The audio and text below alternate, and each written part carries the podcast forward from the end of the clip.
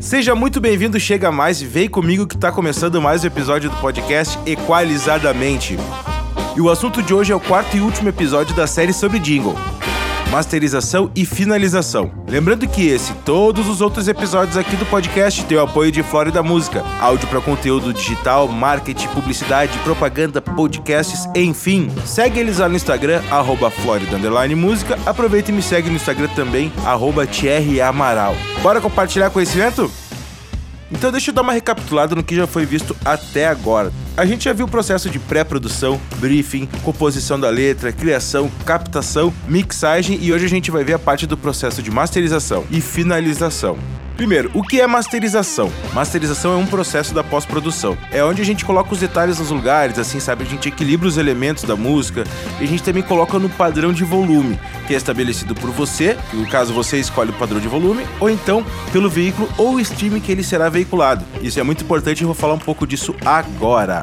Mas antes eu vou contar uma história rápida. Há pouco tempo atrás, há bem pouco tempo atrás, existia uma guerra chamada Loudness War, que, que era isso? Existia muita diferença de volume entre uma propaganda e outra na televisão. Existia uma guerra de quem conseguia fazer uma música com volume mais alto, com maior compressão, com maior pressão que eles chamavam antigamente. E isso estava. Antigamente não, chamava pouco tempo atrás. Isso estava fazendo com que houvesse muita diferença de volume entre um conteúdo e outro, entre uma propaganda e outra, entre um vídeo no YouTube e outro, entre uma música no Spotify e outra, que estava ficando muito ruim isso, porque em momentos tu ouvia música baixa e em momentos tu ouvia uma música alta, em momentos tu ouvia uma propaganda baixa e momentos tu ouvia uma propaganda alta. Para resolver isso, entrou na área a Audio Engineer Society e a EBU, European Broadcast Union. Elas são duas instituições que regularizam, regulamentam as questões de áudio. E eles decidiram escolher um padrão, uma unidade de medida padrão para todos esses veículos, streamings e afins. Essa unidade de medida que eles escolheram é a unidade chamada LUFS, Loudness Unit Full Scale. O que, que quer dizer isso? LUFS é uma unidade de medida em que mede a sensação sonora que nossos ouvidos estão tendo. Eles escolheram essa unidade de medida como unidade de referência e unidade padrão para todos. Porém, o nível é determinado por cada veículo e cada streaming. Cada um coloca o seu volume de LUFS, o seu padrão de LUFS. Eles não determinaram quanto é para cada um. Eles só determinaram que a unidade de medida seria essa, o LUFS. Assim, eles resolveram parcialmente a guerra. Agora não tem mais esse problema de tu ouvir uma coisa muito alta no momento e depois tu passar uma faixa ouvir muito baixa, ou então tu tá vendo um programa de televisão ele tá muito baixo, aí depois entra a propaganda e vê aquele troço estourando. Isso resolveu em partes. A parte de cada veículo ter o seu volume, ter o seu padrão, não resolveu muita coisa, porque às vezes tu escuta alguma coisa no YouTube e tá muito baixa, tu escuta alguma coisa no YouTube e parece que tá baixo, por mais que teu volume esteja no máximo do computador ou do seu celular, enfim. Aí você vai pro Spotify, aquilo tá alto demais. A questão do volume no mesmo veículo foi resolvida, no mesmo streaming foi resolvido, mas de um streaming um veículo para outro não foi resolvido, mas isso também não é um problema tão grande comparado ao que era antes. Contada essa história, agora eu vou falar um pouquinho sobre o Luffy, tá? Essa unidade de medida, ela serve muito para te ajudar a, a, saber como as pessoas vão ouvir o que tu tá fazendo, o que tu tá produzindo. E ela foi um pouco abandonada nessa questão na virada da tecnologia do CD pro MP3, tá? Ela foi um pouco abandonada até pela facilidade de acesso de equipamento e coisas assim de produção. As pessoas acabaram abandonando um pouco isso por falta de conhecimento, mas ela já existe há muito tempo. E o que que abrange essa unidade de medida, o Luffy? Tudo. Todos os volumes da tua mixagem, as compressões, tudo. O geral, o master, o bolo todo passa por esse medidor. E esse medidor tem que estar tá dentro de um padrão. O volume dele tem que estar tá dentro de um padrão. Como eu falei antes, cada veículo escolhe o seu. Mas influencia tudo. Até frequências graves influenciam, frequências agudas influenciam, compressão influencia.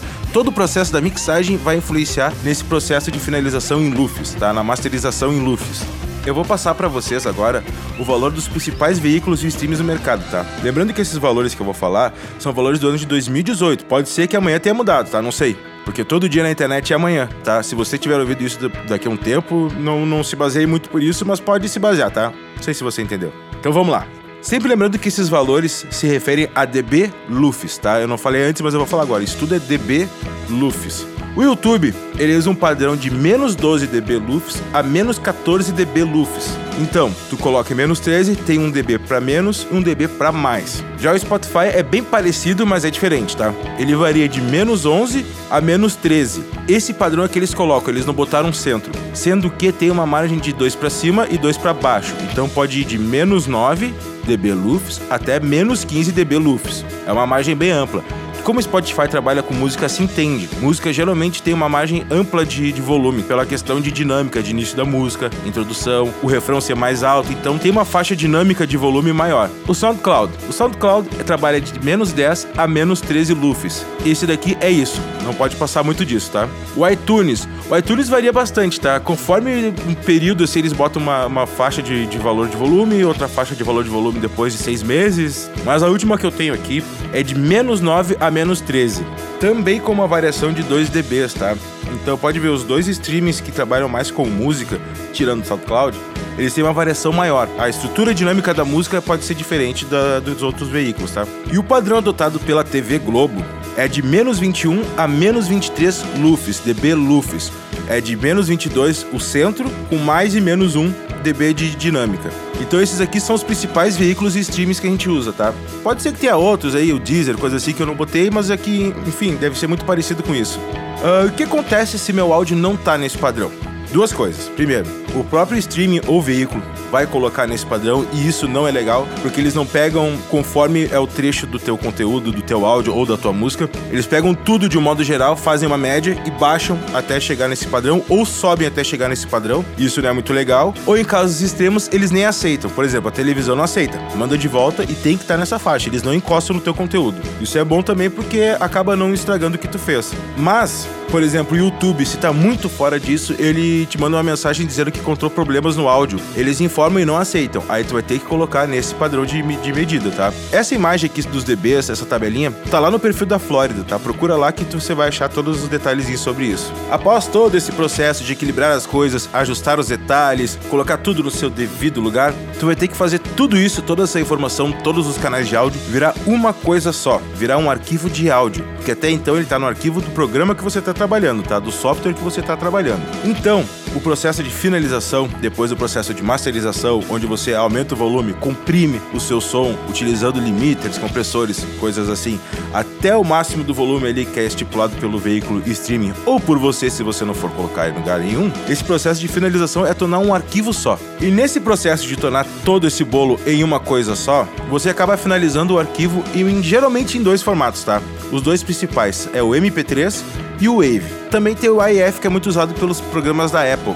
O Logic, o GarageBand, tá? Eles usam AIFF. Eu vou falar aqui um pouquinho da diferença entre o MP3 e o Wave. O Wave é um formato, como o próprio nome já diz, onda. Traduzindo em inglês, é onda. Então ele mantém o mais parecido possível com as ondas sonoras analógicas, tá? Ele fica mais parecido com o formato que realmente a música tem, apesar de ser de um formato digital. Já o MP3, ele trabalha suprimindo alguns harmônicos, algumas coisas que eu não vou entrar em detalhes aqui, que eles tornam a música mais leve. Eles literalmente eles digitalizam a música, tiram as informações que não é tão importante assim, deixam as informações que é importante, para o arquivo poder ficar mais leve, ficar mais fácil de ser compartilhado, mais fácil de ser transmitido. Mas assim, ó, por ser MP3, não cai naquela bobagem de dizer assim, ó, vou fazer qualquer merda, porque vai virar MP3 mesmo. Duvido você ouvir uma música do artista que você gosta MP3 e não tá muito foda. Então não caia nessa, tá? Faça um baita de um trabalho, mesmo ele virando MP3. Não interessa o que você vai fazer. Ele tem que ser um trabalho foda em MP3. Esse processo de finalização é o processo que finaliza tudo. Assim como a nossa série aqui sobre jingles. Ah, brincadeirinha, trocadilho sem graça, né? Pelo menos por agora a gente tá terminando, tá? Eu sei que faltou muita informação, eu tentei resumir aqui da forma mais rápida e mais legal possível. Vou voltar nesse assunto, pode ficar tranquilo que vai ter muita coisa ainda para falar. Com certeza eu vou voltar a falar também sobre Lufis, uh, sobre Audio Engineer Society, IBU, enfim, fica tranquilo, tá? Essa série agora fica por aqui. Espero que eu tenha te ajudado muito nisso, eu juro que eu fiz de coração, tudo que eu podia te ajudar aqui eu te ajudei e vou continuar ajudando. Tem alguma dúvida? equalizadamente@gmail.com. E a minha dica de livro hoje vai ser para finalizar bem essa série. É o Guia da Mixagem, volume 1 e 2 do Fábio Henriques. É um livro para quem tá começando a produzir, tá começando a mixar? Não, não é. É um livro para quem já entende um pouquinho disso. Básico, tá? É um livro que vai te tornar o melhor engenheiro de áudio produtor do mundo? Também não, não é. É um livro que vai te dar uma base muito interessante e uma base bem sólida? Sim, é um livro que vai te dar uma base interessante, uma base sólida e vai te dar também dicas técnicas que você vai usar pro resto da sua vida como produtor. Beleza? Vou ficando por aqui então. Bora compartilhar conhecimento, pois conhecimento guardado não gera valor algum. Fui!